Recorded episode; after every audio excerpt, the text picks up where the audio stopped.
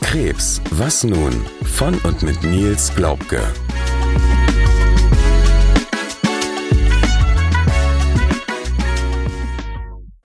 Herzlich willkommen zur zehnten Folge unseres Podcasts Krebs, was nun? Neben mir darf ich wieder Nils begrüßen. Herzlich willkommen. Hallo Sarah. Und uns gegenüber sitzt ein besonderer Gast bzw. eine besondere Gästin, Frau Dr. Petra Hoffknecht, die Onkologin von Nils, so viel sei vorweggenommen. Frau Dr. Hoffknecht ist Chefärztin der Thorax-Onkologie des Lungenzentrums Osnabrück im Franziskus Hospital Haderberg. Herzlich willkommen. Ja, herzlich willkommen. Schön, dass Sie da sind. Ja, schön, dass wir da sein dürfen. Also, ihr hört das vielleicht zu Hause, es halt hier etwas. Wir sind tatsächlich nach Georgsmarienhütte gereist mit unserem Equipment und ja, dürfen Frau Dr. Hoffknecht jetzt einige Fragen stellen. Damit unsere Zuhörer einmal eine kleine Vorstellung haben, wen wir hier gegenüber sitzen, beziehungsweise wen wir auch im dreimonatlichen Rhythmus gegenüber sitzen, würden Sie sich einmal kurz unseren Zuhörern vorstellen, Frau Dr. Hoffknecht? Das mache ich gerne. Ich bin vom Beruf Onkologin und ähm, habe mich von Beginn an meiner Ausbildung auf die Thorax-Onkologie ähm, ausgerichtet. Und dann habe ich ähm, fünf Jahre lang im Matthias-Spital in Rheine, auch in der Thorax-Onkologie, einen ähm, entsprechenden Bereich mit meinem damaligen Chef gemeinsam aufgebaut, bis ich dann seit 2017 hier in Osnabrück gelandet bin.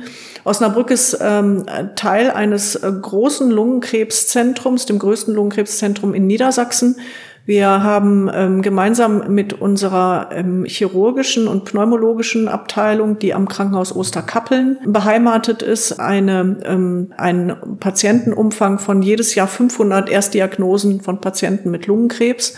Das ist auch im bundesdeutschen Vergleich relativ viel.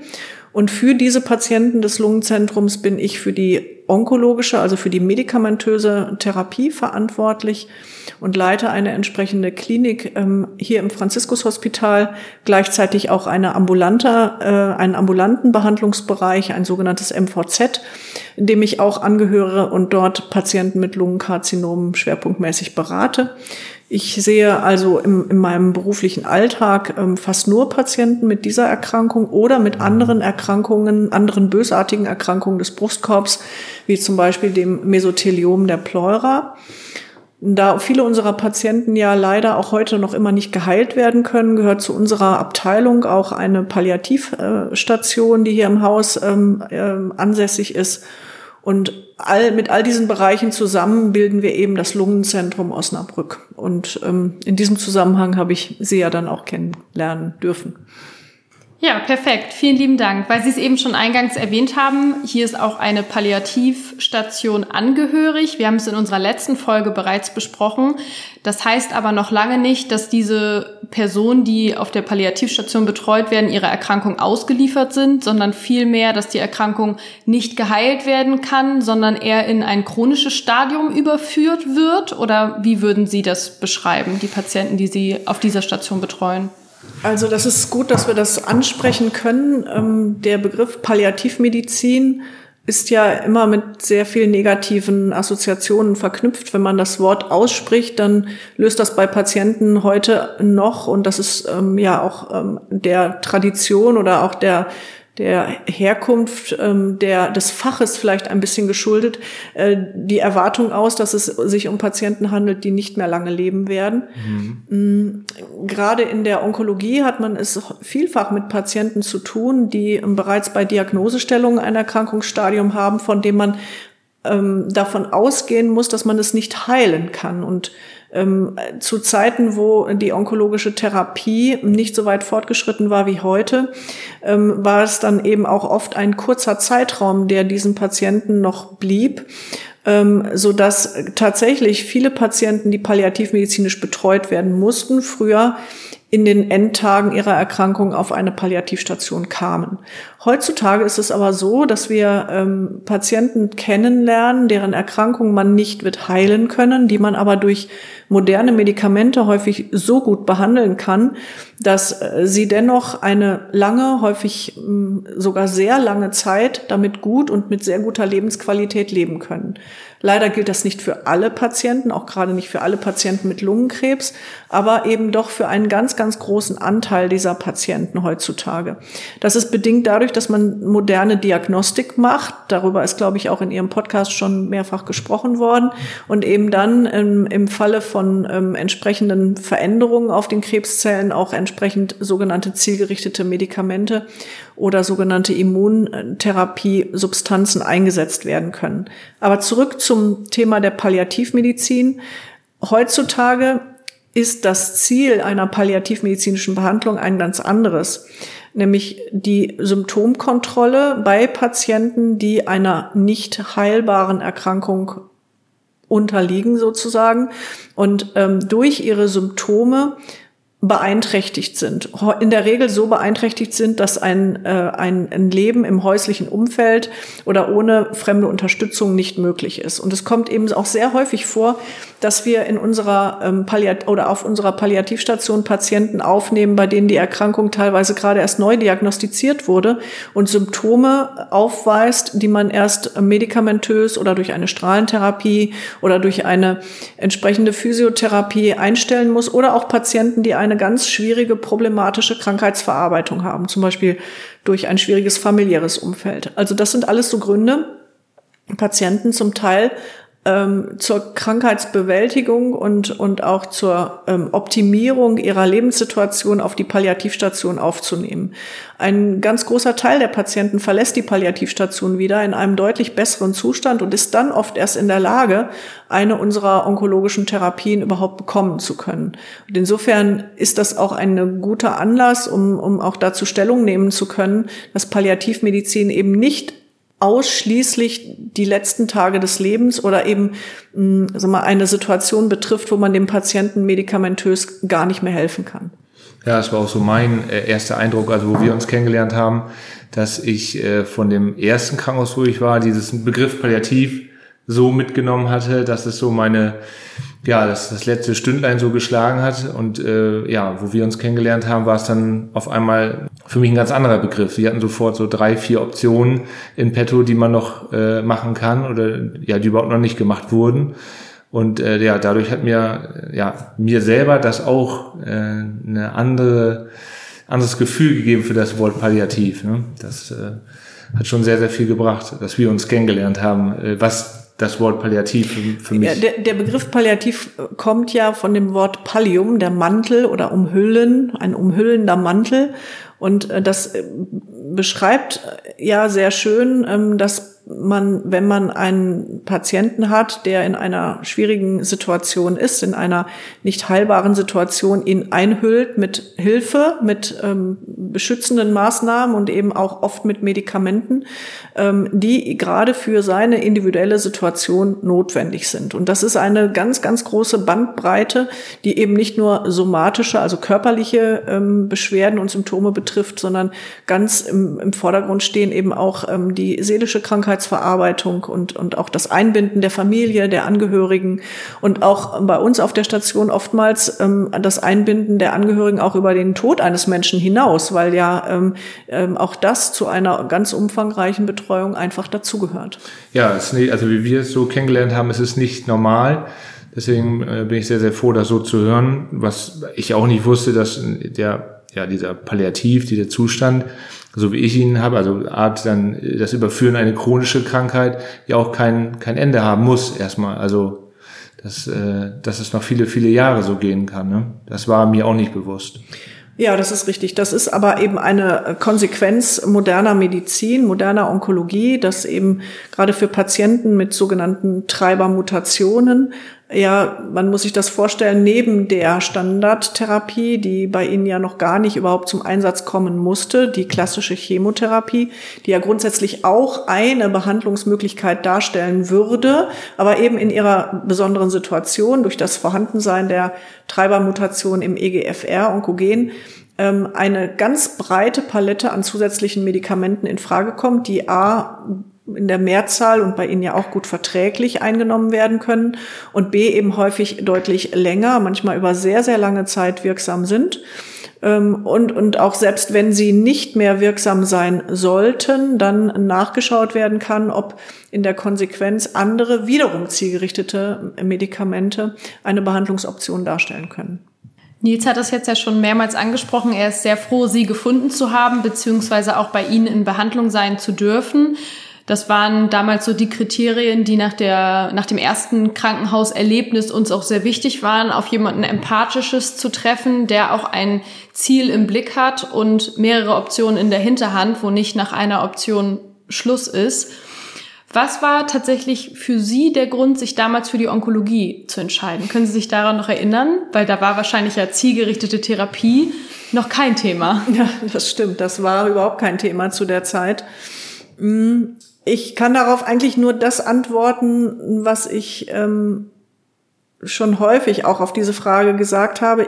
Für mich sind onkologische Patienten eigentlich immer sehr dankbare Patienten. Das sind nicht die Patienten, die ihre Erkrankung zum Beispiel ähm, im, in der breiten Masse durch einen Lebensfehler, durch ähm, Lifestyle-Probleme bekommen haben. Und ich spreche jetzt von onkologischen Patienten insgesamt, nicht gerade nicht von einer besonderen Unterart wie dem Lungenkrebs.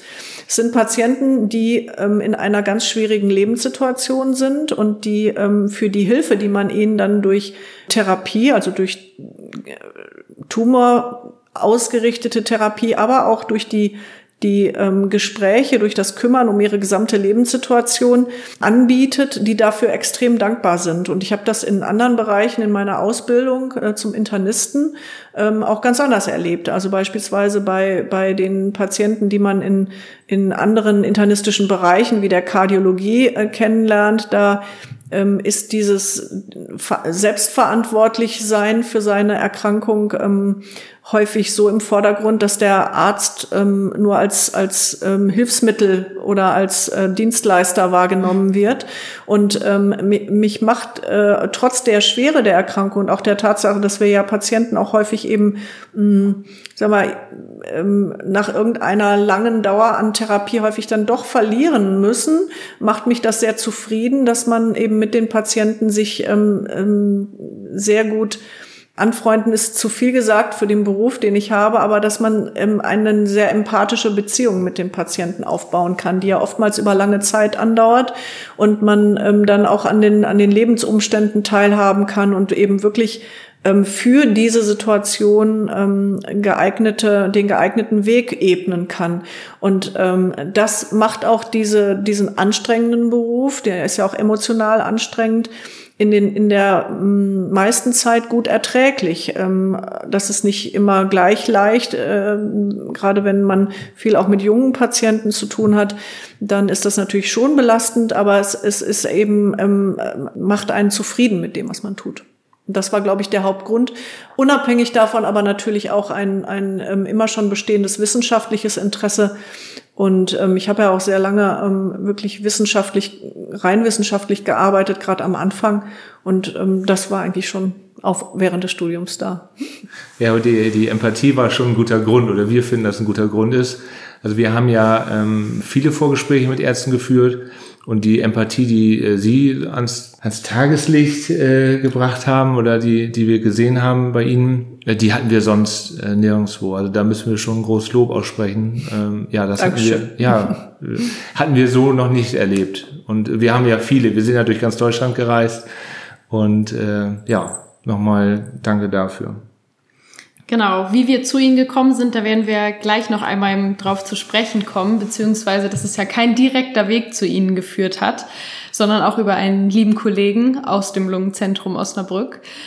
Eine Frage hätte ich noch, und zwar geht es genau um dieses Lungenzentrum Osnabrück. Sie sitzen jetzt im Franziskus-Hospital, was aus unserer Wahrnehmung heraus jetzt erstmal ein relativ kleines Krankenhaus ist. Nichtsdestotrotz, Sie haben ja auch an einer Uniklinik gearbeitet, Sie hatten es eingangs erwähnt, ähm, sind Sie hier sehr, sehr aktiv, auch was den Bereich Forschung in Sachen Lungenkrebs angeht, neue Therapieformen, Aufnahme in bestimmte Studien. Wir hatten es in Nils Fall auch, dass wir direkt die Chance bekommen haben, Nils in eine Studie aufzunehmen. Wie würden Sie das Klinikum hier einordnen? Sie hatten schon gesagt, größtes Lungenkrebszentrum in Niedersachsen, aber ja, was ist so Ihre Einschätzung da, dazu? Das Franziskus-Hospital ist ein, ein ähm, Krankenhaus mittlerer Größe. Wir haben knapp 300 Betten. Wir haben die klassischen Fachabteilungen, innere Medizin, Chirurgie, Orthopädie, eine Gynäkologie, ein großes Brustzentrum.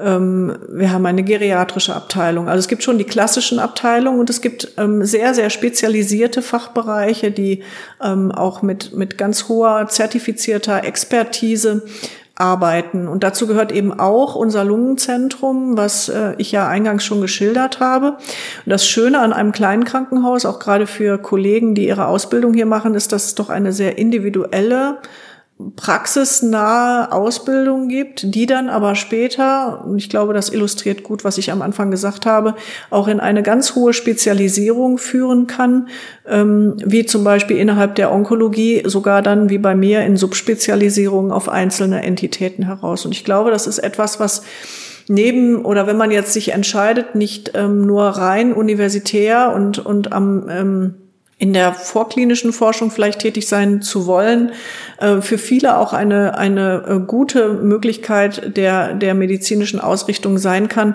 eben von der sogenannten Pike auf zu lernen und dann in die Spezialisierung zu gehen. Und da bietet das Haus einfach sehr, sehr viele Möglichkeiten und auch die kooperierenden ambulanten Bereiche. Man darf ja nicht vergessen, dass Medizin ein zunehmend ambulantes Thema wird. Stationäre Medizin ist mehr oder weniger den zunehmend den Notfällen oder den wenigen Bereichen, die man ambulant gar nicht managen kann, vorbehalten.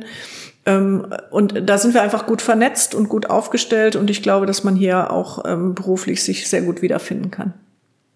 Wunderbar. Bedeutet das aber die, das onkologische Zentrum für das Lungenzentrum Osnabrück liegt hier im Franziskus-Hospital oder ist das noch in weiteren Häusern verteilt? Nein, die Onkologie für die Lunge ist hier im Franziskus-Hospital. Wir haben hier insgesamt den Hauptstandort der Onkologie im Verbund der Nils-Stehensen-Kliniken, zu dem ja ähm, zu den genannten Kliniken hier am Haderberg und in Osterkappeln auch noch andere Häuser gehören. Gibt es onkologische kleinere Bereiche auch noch in anderen Häusern, unserem Stammhaus, dem Marienhospital, auch in Melle und in Thüne gibt es noch Onkologien. Das sind aber in der in der Größe kleinere ähm, äh, Häuser. Und die Schwerpunktonkologie, wo auch eben so ähm, komplizierte Therapien wie die der Leukämie stattfinden, das ist hier bei uns, wo auch ähm, für junge Fachärzte die volle Weiterbildungsberechtigung zum Onkologen und Hämatologen vorliegt. Ja, auf jeden Fall sehr interessant. Vielen Dank für den Einblick. Ja, dann noch eine Frage aus persönlichem Interesse heraus. Wir haben das ja auch schon mitbekommen. Wir saßen bei Ihnen am Schreibtisch und Sie greifen mal eben zum Telefon und rufen irgendwo in Deutschland einen Kollegen an. Sie sind insgesamt sehr, sehr vernetzt. Ist das üblich in der Onkologie? Ist das üblich in der Lungenkrebsmedizin? Oder wie würden Sie, wie würden Sie das einschätzen? Ist das typisch für Sie? Ich glaube, viele Fragen, viele, viele der Teilfragen muss man mit Ja beantworten. Ja, Vernetzung in der Onkologie ist extrem wichtig. Mhm. Das knüpft, glaube ich, an meine Antwort von gerade an. Ähm, man kann nicht alles können. Onkologie ist ein Riesenfach und was vielleicht zu Zeiten der Chemotherapie war es möglich, dass man jede Tumorart ähm, irgendwie gut behandeln konnte. Heutzutage geht das nicht mehr in dem Umfang. Man ist immer für die ein oder andere Art der Erkrankung, Tumorerkrankung ein Spezialist, wo man dann mehr weiß als das Normale, das, was man als Facharzt kennen muss. Und um dann wirklich auf der Höhe zu sein, ähm, muss man sich einfach mit einer Tumorart ähm, im Besonderen beschäftigen und auch auf der Kon Höhe aller Kongressbeiträge sein, die neuesten Studien kennen, die auch einordnen können. Nicht jede Studie ist auch für die Praxis relevant und bringt einen dann auch im Alltag weiter. Und da ist Vernetzung einfach Gold wert. Und ähm, was den Bereich der Lungenonkologie angeht, da gibt es eben durch Deutschland hindurch so, ähm, ich sag mal, vielleicht so 30, 40 Kollegen, die sich mit dem gleichen Bereich, so wie ich, im Schwerpunkt und ausschließlich beschäftigen. Und unter denen kennt man sich und man trifft sich oft und man spricht auch oft miteinander. So haben wir zum Beispiel gerade für diese moderne Diagnostik, ähm, ein, ein sogenanntes molekulares Tumorboard, wo wir mit Kollegen aus ähm, regional zwar ansässigen, aber dann auch doch, also das ist so ein Umkreis von hier äh, bis nach Hamburg und darüber hinaus sogar noch. Also das sind ja auch schon 200, 300 Kilometer. Mhm. In, in diesem Tumorboard sind wir so zusammengeschlossen, treffen uns jede Woche virtuell, um interessante und wichtige Fälle zu diskutieren, zu besprechen. Und das ist eben ein, eine Vernetzung, die man für den Alltag auch braucht, wenn man immer in der Lage sein will, auch ganz moderne Medizin anbieten zu können, wenn man Studien anbieten will. Man kann nicht jede Studie am eigenen Zentrum haben. Heißt, wenn man ein Studienzentrum betreibt, wie wir, dann ist, sind diese Fragestellungen und die, die, die Gruppen, in die, auf die man hinterher schaut, so speziell, dass man nie alles anbieten kann. Und weil das so ist, ähm, ist es nur gut, wenn man die Kollegen alle kennt und sagen kann, hier für die Studie weiß ich, die läuft in der und der Klinik und da rufe ich jetzt mal eben an. Und da kann man auch vielleicht mal drei Sätze über jeden Patienten diskutieren und gucken, ob das was geeignetes ist oder eben nicht. Ja, uns hat das also sehr beeindruckt, weil äh, das in der, ich sag mal, in der freien Wirtschaft, ja, da hat man, habe ich für solchen Leuten riesen Respekt, die dann sagen, nee, das ist vielleicht nicht mein Fachgebiet oder das ist, äh, da kennt sich der und der besser aus, dass die dann mal eben nachfragen. Und bei uns haben sie das ja, ja sehr oft gemacht, dass sie mal eben kurz Kontakt halten mit dem Pathologen oder mit jemandem, der diese Studie inne hat, um da mal eben kurz zu klären, wie sind die Detailfragen. Man sagt da nicht einfach, ja, ich weiß das alles oder was ich nicht weiß, will ich auch nicht wissen, sondern sie fragen wirklich, ähm, ja, nehmen das Telefon in die Hand und fragen sofort nach. Also das hat uns, wie gesagt, ich bin heute fürs Loben hier zuständig, aber äh, das hat uns tatsächlich sehr beeindruckt. Und äh, das war ja auch nicht nur eine Ausnahme, sondern es geht ja so weiter. Wir, äh, also ich nehme ja jetzt an, an verschiedenen Taskforce, Taskforces teil, so in Mehrzahl, äh, zwei Stück. Ähm, ja, also das bringt mir viel, weil ich da viel äh, Wissen durcherlange. Und ähm, ja, ich glaube im, im Ganzen uns allen nachher äh, dann auch viel. So ist jedenfalls mein Eindruck. Also mich bringt das auf jeden Fall weiter. Der Austausch mit den Kollegen bedeutet ja nicht, dass man seine Meinung, die man vorher zweifellos ja auch schon hat, dann ähm, äh, nicht auch nochmal hinterfragt und ähm, am Ende dann nach Zusammenstecken der einzelnen Bauteile eine möglichst beste Entscheidung treffen kann. Mhm. Und das ist in der Onkologie ja anders als in anderen Fächern.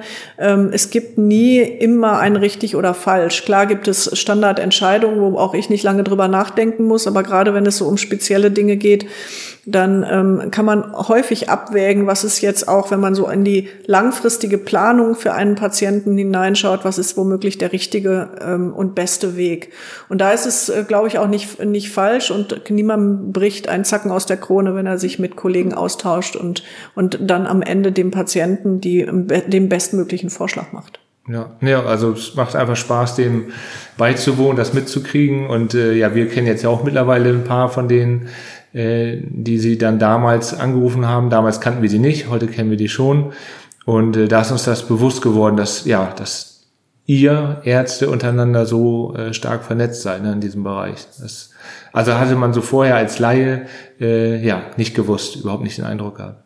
Ist ja wahrscheinlich auch interessant, dann mal die Fälle des Kollegen zu hören, was die so auf dem Tisch haben, sage ich mal, und andersrum genauso. Also seinen Fall zu präsentieren und da dann vielleicht nochmal zu hören, was die Kollegen dazu sagen. Ja, das ist das übliche Vorgehen einer ähm, Tumorkonferenz. Und ähm, unter den Onkologen wird eben zunehmend wichtig die molekulare Medizin und da ähm, lernen wir aus jedem Fall, den wir besprechen und häufig gar nicht mal so sehr aus der ersten Vorstellung eines Patienten. Wenn die Diagnose gestellt wird, dann sind häufig eigentlich so die ersten Schritte relativ klar und standardisiert. Aber spätestens dann, wenn es irgendwann vielleicht nicht mehr ganz rund läuft, wenn es zu einer Erkrankungsverschlechterung kommt, dann wird es ja bei solchen Patienten nochmal sehr wichtig, dann eine gute nächste Entscheidung zu treffen. Und ähm, dann diese Diskussionen, da lernt man einfach bei jedem Tumorboard immer wieder dazu und, und nimmt auch dann, äh, das sind ja dann auch so Engramme, die man mitnimmt, wenn man dann selber vielleicht einen ähnlichen Fall hat, wie den, den der Kollege gerade vorgestellt hat. Also es für uns sind für, für mich immer ganz wichtige Termine, ähm, äh, wo man auch unglaublich viel daraus lernen kann. Ja, kann ich mir vorstellen. Ja, man lernt nie aus. Und in der Onkologie wahrscheinlich so oder so nicht. Wir haben es ja eingangs schon gesagt mit der zielgerichteten Therapie, wie rasant sich das jetzt auch entwickelt hat, hatten wir auch im Podcast schon drüber gesprochen. Das ist ja einfach nur verrückt. Also wie viel da passiert ist. Und äh, Sie hatten uns ja auch eingangs schon mal gesagt, seien Sie froh, dass Sie es jetzt kriegen und nicht vor 15 Jahren. Das stimmt. Ja, weil wir eben schon den Fall Nils angesprochen haben und ich hatte es auch vorhin schon erwähnt, wir sind nicht auf direktem Wege zu Ihnen gekommen, sondern wir hatten, nachdem wir im ersten Krankenhaus so erschüttert worden waren von dem, was uns entgegengebracht wurde an Diagnose und vor allen Dingen auch an Prognose, was die weitere Lebenszeit angeht, haben wir uns ja deutschlandweit mit sämtlichen Kliniken beschäftigt, sämtlichen Lungenzentren und sind schlussendlich immer bei Thoraxchirurgen ge gelandet. Und so sind wir auch bei dem Thoraxchirurgen aus dem Lungenzentrum Osnabrück gelandet. Und dieser hat uns vertrauensvoll an Sie verwiesen. Und so sind wir dann auch zu Ihnen in die Sprechstunde gekommen. Können Sie sich noch daran erinnern, als wir das erste Mal bei Ihnen waren, wie Nils auf Sie gewirkt hat? Nils ist ja nun, ich sage jetzt mal, kein normaler Patient, würde ich jetzt mal behaupten. Sei es das Alter, sei es die Initiative, die er so zeigt. Ja, berichten Sie gerne mal aus Ihrer Perspektive.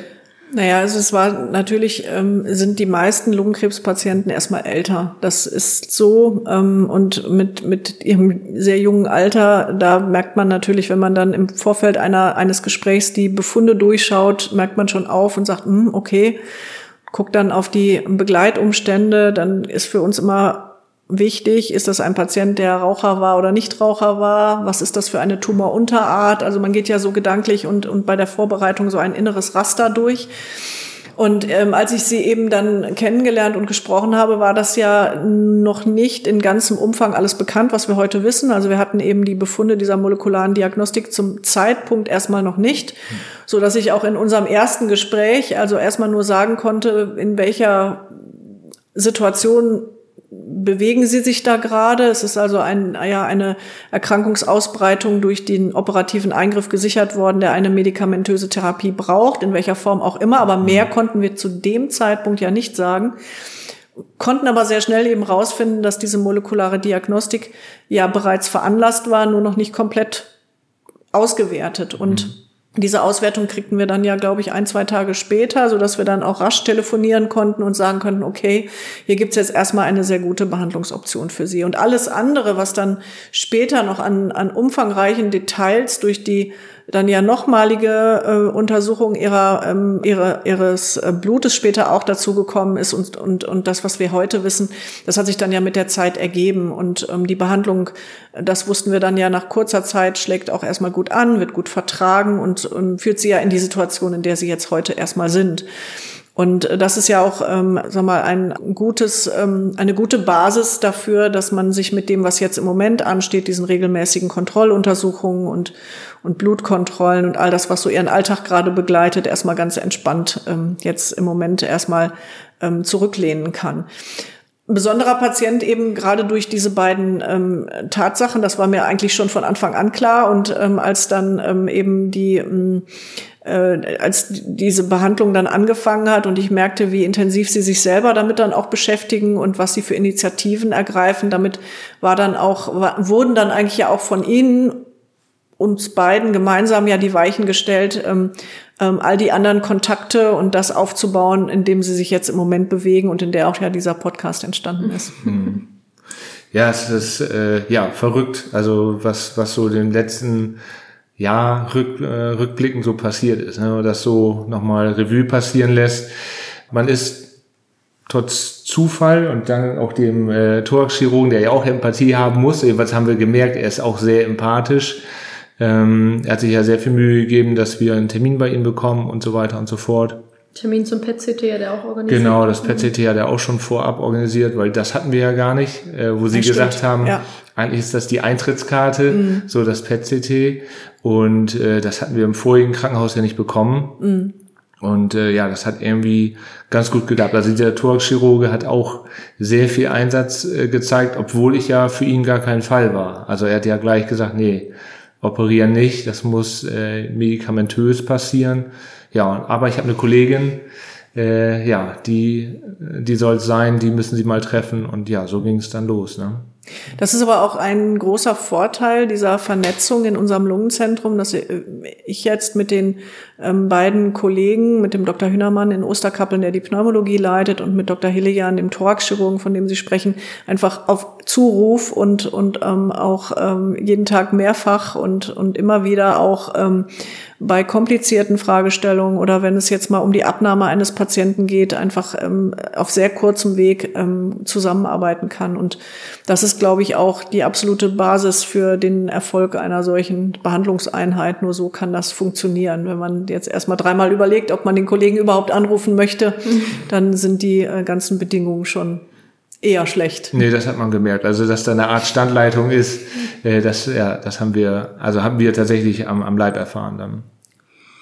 Ist es denn eher die Seltenheit, dass sich Patienten so intensiv mit ihrer Erkrankung auseinandersetzen? Also ist es oftmals so, dass die Patienten quasi, ja, wir haben schon liebevoll in auch einigen vorangegangenen Folgen gesagt, ihr Gehirn am Tresen vorne abgeben und dann den Arzt machen lassen? Erleben Sie das mehr, als dass selber so viel Initiative ergriffen wird? Ja, das ist die Ausnahme auf jeden Fall. Also die, das Gros der Patienten, das darf man nicht vergessen, ist älter mhm. und ist auch durch ja, Lebensumstände manchmal, manchmal aber auch durch den Intellekt einfach limitiert und, ähm, und kann vielleicht manche Dinge selber gar nicht so durchdringen und durchdenken oder aber, und das ist fast häufiger der Fall, möchte das auch gar nicht. Die gar nicht. Weil, ne? weil, weil eben die Schwere der Erkrankung, die Konsequenzen, die dahinter stehen, ähm, ein, ein Nachdenken in normaler Form gar nicht zulässt. Und ähm, das führt oft dazu, dass Patienten sagen, sie entscheiden, was das Beste für mich ist.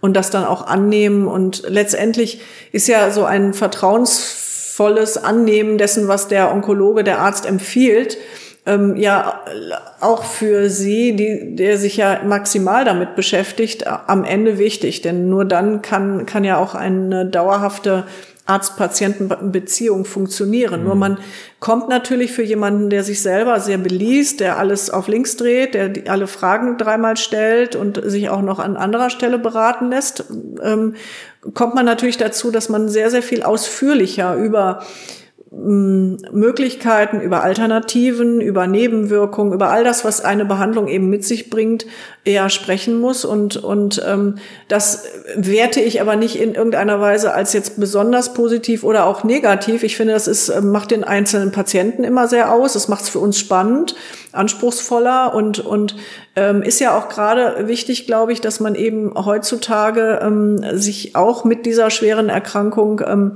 im, im Alltag eben maximal arrangieren kann. Ne? Das ist, ist ganz wichtig. Ja, das, genau. Ich habe auch nicht das Gefühl, dass sie sagen, äh, ja, du musst jetzt das und das machen, sondern dass wir äh, ja in so einem Austausch sind. Und am Ende frage ich natürlich, ja, was denken Sie? Ja, ich mich einfach nur frei fühle, dass ich alle Fragen stellen kann. Mhm. Genau, das ist eigentlich so das Wichtigste, dass man sagt, ich habe alles gefragt, ich habe alles, alle Bedenken oder alle Hoffnungen geäußert. Und am Ende gehen wir irgendwie einen gemeinsamen Weg, mhm. ähm, um ja das Bestmögliche irgendwie rauszukriegen. Ne? Ja.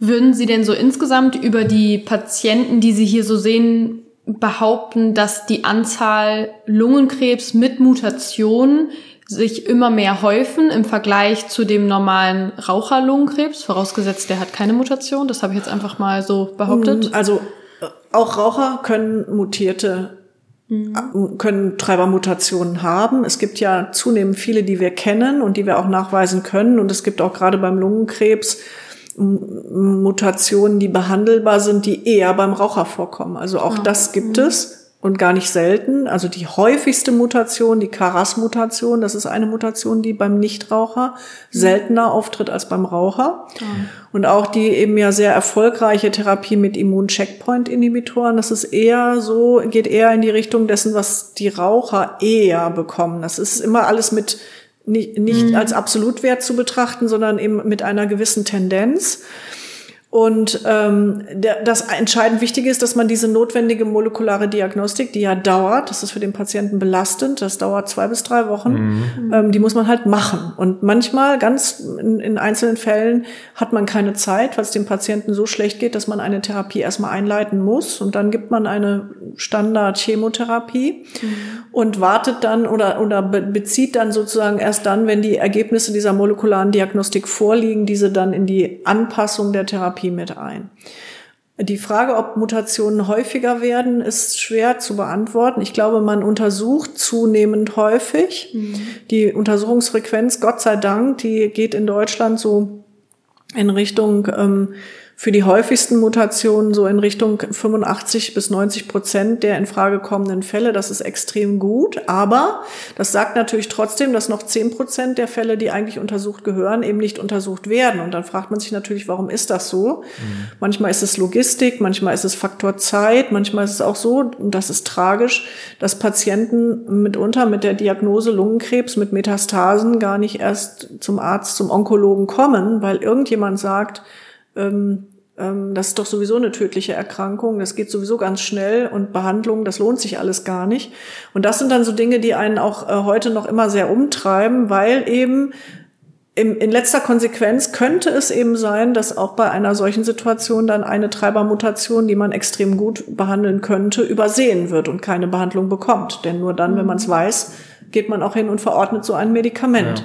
Und da finde ich, sind dann eben zehn Prozent auch noch sehr viel. Und, und da kämpfen wir eigentlich innerhalb der Fachgesellschaften und der, der Organisationen innerhalb dieser, dieser ähm, äh, des Lungen, der Lungenkrebsszene sehr intensiv darum, dass das möglichst auch von 90 auf 95 und noch höher Prozentzahlen ansteigen kann.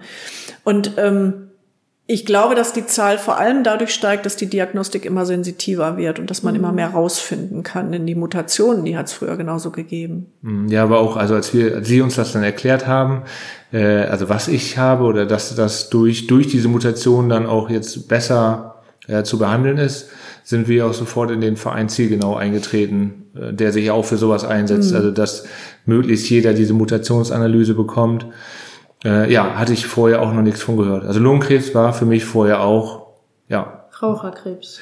Ja, und auch äh, tatsächlich immer eine schlechte Prognose. Das muss man so, das ist, äh, dafür kämpfen wir jetzt ja gerade mit dem Podcast, äh, dass das nicht so ist. Ne? Also dass es immer Möglichkeiten gibt, man muss sie nur erstmal ausschöpfen. Also ja. Ja, ich, also ich muss ein bisschen muss ich tatsächlich, damit nicht irgendwelche völlig falschen, mhm. völlig falschen Hoffnungen entstehen. Ja, es ist alles richtig, was Sie sagen. Es ist so. Aber es ist leider auch so, dass es auch heute noch so ist, dass Lungenkrebs mitunter sehr aggressiv ist und sehr mhm. schnell wächst und auch sehr schlecht zu behandeln ist. Das sind immer noch Fälle, die wir leider eben auch sehen. Und darum ist es gut, dass es diese ja sehr mh, hm, differenzierte Behandlung einfach gibt. Ähm, man darf nicht, glaube ich, nicht den Anschein erwecken, dass der Schrecken, den die Erkrankung ja immer noch hat, völlig unnötig ist. Ich glaube, das wäre eine Verzerrung. Nee. Die darf man, das darf man nicht machen. Das stimmt. Aber natürlich wird die Behandlungsmöglichkeit, auch die allein supportive Behandlung, die Behandlung von Symptomen, allein das ist ja um ein viel, vielfaches besser, als es vor Jahren gewesen ist. Und die medikamentösen Behandlungen werden auch besser verträglich. Das Nebenwirkungsmanagement ist besser. Und dadurch eben ist es auch gelungen, ähm, durch ein geschicktes Kombinieren all dieser Dinge, die Strahlentherapie darf nicht vergessen werden, ähm, einfach auch ähm, für die Patienten auch nicht nur Verbesserung der Lebenszeit, sondern auch Verbesserung der Lebensqualität zu erreichen. Ja, also was ich meinte, war auch eigentlich so, dass nicht jeder Krebs der gleiche ist. Mhm. Also, ne, dass man, äh, du hast Lungenkrebs, also bei uns war es jetzt so, ich glaube, mein Bekanntenkreis hätte einfach gesagt, Lungenkrebs gleich, ja, schnelles Ableben. Aber mhm. dass es natürlich den Lungenkrebs gibt und noch den anderen und äh, dass da viele verschiedene äh, Mutationen oder auch viele verschiedene äh, Ursprünge für diesen Lungenkrebs gibt das war mir als Laie vorher überhaupt nicht bewusst. Ne? Das ja, damit setzt man sich ja natürlich auch nicht Nein. ohne, ohne Grund auseinander. Ne? Das, aber das ist so. Das gibt einfach nicht den Lungenkrebs, sondern sehr, sehr, sehr viele verschiedene Formen, die auch völlig unterschiedlich behandelt werden. Und dabei spielt neben dieser unterschiedlichen Gewebeart natürlich auch das Ausbreitungsstadium noch eine ganz große Rolle. Und deshalb ist auch da wieder dass die Diagnostik so wichtig, die eben am Anfang steht. Sie hatten das mit dem PET-CT ja angesprochen. Die gehört also bei Patienten, bei denen es darum geht, ob eine Operation zur Heilung der Erkrankung eine Möglichkeit darstellt, gehört das zum, zur Diagnostik einfach obligat dazu und, und ähm, ist einfach heutzutage ähm, als Basis unseres Tuns nicht mehr wegzudenken. Ja. Wenn eine Krebserkrankung diagnostiziert ist und komplett in ein Stadium eingeordnet ist, gibt es ja immer die Therapie nach Leitlinie, sagt man. Das heißt, in dieser Leitlinie stehen dann als erstes meinetwegen Chemo, Bestrahlung oder eben eine medikamentöse Therapie oder wie muss man sich das vorstellen? Man hört das sehr oft, es wird nach Leitlinie therapiert oder eben nicht. Was kann man sich darunter vorstellen? Die Leitlinien, die gibt es ähm, ähm, herausgegeben von verschiedenen Gesellschaften. In Deutschland ist das die Deutsche Gesellschaft für Hämato-Onkologie zum Beispiel, die eine äh, Leitlinie ähm, für die ähm, Behandlung von, von verschiedensten Tumorarten ähm, formuliert hat. Es gibt die europäische Leitlinie, es gibt die amerikanische Leitlinie. Alle unterscheiden sich so klein wenig dadurch auch, dass die Zulassungssituation der Medikamenten länderweit ein bisschen ähm, voneinander abweichen. Und dann ähm, schließen sich diese Fachgesellschaften innerhalb der Länder auch zusammen und äh, formulieren dann für eine bestimmte Erkrankung in immer wieder neuen Updates, wird das dann ähm, kontrolliert, auf den aktuellsten Stand gebracht eine Behandlungsleitlinie. Und die wird eben so nach dem orientiert festgelegt, festgeschrieben, wie, was ich gerade schon skizziert habe. Also zum einen dem, äh, der Unterart der Erkrankung. Es gibt bei jeder Krebserkrankung ähm, in der Regel nach Histologien etwas unterschiedliche Arten oder nach Art der betroffenen Krebszelle, auch bei den Bluterkrankungen unterschiedliche Arten. Und dann ähm, unterscheidet man natürlich die Behandlung nach der Ausbreitung. Und ein, ein Lungenkrebs beispielsweise, der nur mit einer Raumforderung, sagen wir, in der Lunge auftritt. Und sonst findet man in dieser ganzen Diagnostik keinerlei Hinweis für eine sogenannte Streuung, eine Metastasierung. Der wird natürlich anders behandelt. Und dann richtet sich die Behandlung aber auch wieder danach, wie geht es dem Patienten, wie alt ist er, was hat er für Begleiterkrankungen. Nicht jedem Patienten kann man im Rahmen einer Operation einen Teil der Lunge oder sogar eine ganze Lunge entfernen, einfach wenn er vorerkrankt ist, die Lunge belastet ist, er herzkrank ist oder er ähm, schlichtweg einfach viele internistische Begleiterkrankungen hat, dann wird man ihm eine solche Operation gar nicht zumuten können und dann kommt die Bestrahlung, eine hochdosierte Bestrahlung dieses betroffenen Areals als Alternative in Betracht. All das wird im Rahmen solcher Leitlinien festgeschrieben und an denen müssen sich die Behandler orientieren und diese leitliniengerechte Therapie wird im Rahmen einer in den zertifizierten Zentren, über die wir ja hier auch im, im, bei uns ähm, äh, eben organisiert sind. Und in einem solchen zertifizierten Zentrum findet immer zu jedem Patienten, der eine neue Diagnose bekommt, eine sogenannte Tumorkonferenz statt oder Tumorboard nennt man das auch. An dem sind alle an der Behandlung und an der Diagnostik beteiligten Fachdisziplinen zusammengeschlossen, treffen sich, betrachten die Bilder des Patienten, berichten die Histologie, also die Gewebeprobe, und danach wird dann die Behandlung, der Behandlungsvorschlag erarbeitet und auch schriftlich festgehalten und stellt, wird dann dem Patienten und seinen Weiterbehandlern zur Verfügung gestellt. Okay, das heißt, der Behandlungsvorschlag ist dann immer an der Leitlinie auf jeden Fall orientiert und ähm, man, Sie hatten gesagt, man soll sich an der Leitlinie orientieren, aber man darf in bestimmten Situationen auch abweichen. Das obliegt dann schon noch dem Behandler beziehungsweise dem Tumorboard. Natürlich. Und es gibt auch in bestimmten Fällen ja mehrere Entscheidungsmöglichkeiten, die man dann individuell auch mit dem Patienten besprechen muss. Manchmal mhm. hat ein Patient selber trotz aller Aufklärung über verschiedene Möglichkeiten womöglich eine andere Intention als der Behandler und letztendlich entscheidet immer dann doch noch schlussendlich natürlich der Wille des Patienten. Aktien. Hm. Ja, wir haben eben geschildert, wie wir zu Ihnen gekommen sind. Nun ist natürlich die Frage, Sie sitzen hier schon in einem Lungenzentrum, sind sozusagen schon in der Fachabteilung. Was würden Sie jemandem raten, der frisch eine Diagnose bekommt, der frisch betroffen ist und gar nicht weiß, wohin mit sich? Wo soll er sich hinwenden? Ist es sinnvoll, sich immer noch eine Zweitmeinung einzuholen? Wie ist da Ihre Einschätzung zu? Es kommt immer darauf an, um was es sich handelt letztendlich. Manchmal braucht man vielleicht keine Zweitmeinung. In der Regel sollte man von dem, der die Diagnose gestellt hat, ja einen nächsten Schritt angeboten bekommen. Also entweder ein, eine Adresse, einen Termin bei einem Operateur oder wenn es um eine medikamentös behandlungsbedürftige Erkrankung geht, eine Adresse bei einem Onkologen. Und ähm, da würde ich immer sagen, man sollte sich das erst in Ruhe anhören. Man muss sich dort wohlfühlen. Man muss das Gefühl haben, aufgehoben zu sein.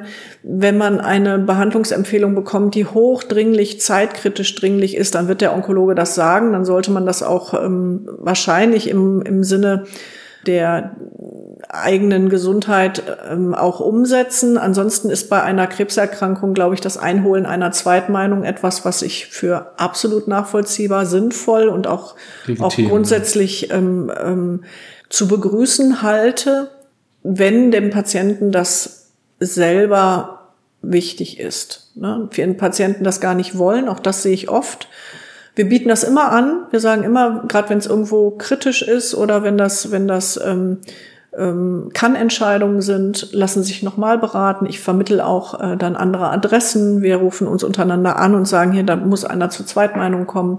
Das ist ganz wichtig. Aber Sie haben ja gefragt, an wen wendet man sich? Mhm. Also ähm, im Prinzip gibt es natürlich, wenn man eine Diagnose hat und man steht so ganz alleine da, dann kann man über, über online verfügbare Adressen, beispielsweise über die Deutsche Krebsgesellschaft oder über, über unsere Fachgesellschaften auch ähm, Ansprechpartner bekommen.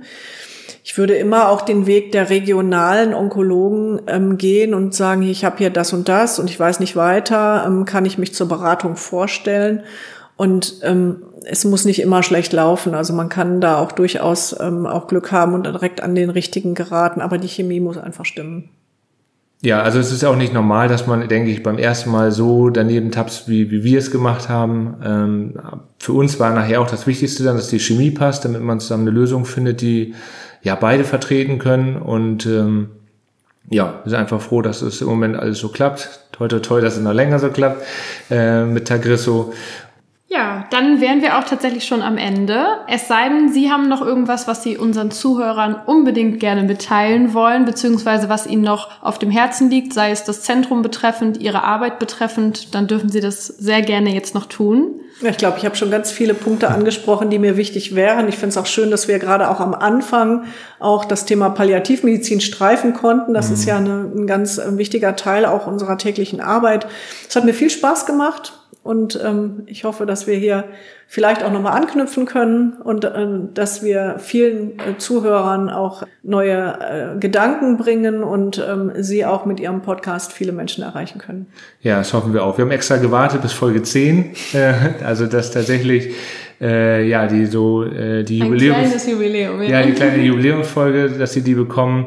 Erst äh, danach, äh, ja, wollten wir jetzt andere Ärzte, die wir durch sie auch äh, kennengelernt haben, dann auch interviewen, die wir auf dem Weg äh, getroffen haben. Und äh, ja, wir bedanken uns auch. Es hat sehr viel Spaß gemacht und äh, wir sind eigentlich voller Zuversicht, dass wir noch viele Jahre zusammen, also so mit auch viele Podcast-Folgen dann zusammen haben. Und ich denke auch, es wird noch mal ein nächstes Mal geben. Ja, schön. Dankeschön. Ja, vielen lieben Dank und bis zum nächsten Mal. Ja, tschüss. Ciao. Das war Krebs. Was nun? Abonniert diesen Podcast, um nichts mehr zu verpassen. Und solltet ihr Fragen oder Anregungen haben, kontaktiert uns gerne per E-Mail an post@krebswasnunpodcast.de oder via Instagram.